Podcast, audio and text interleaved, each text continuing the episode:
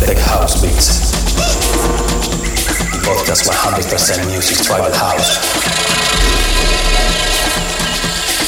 By DJ Flores.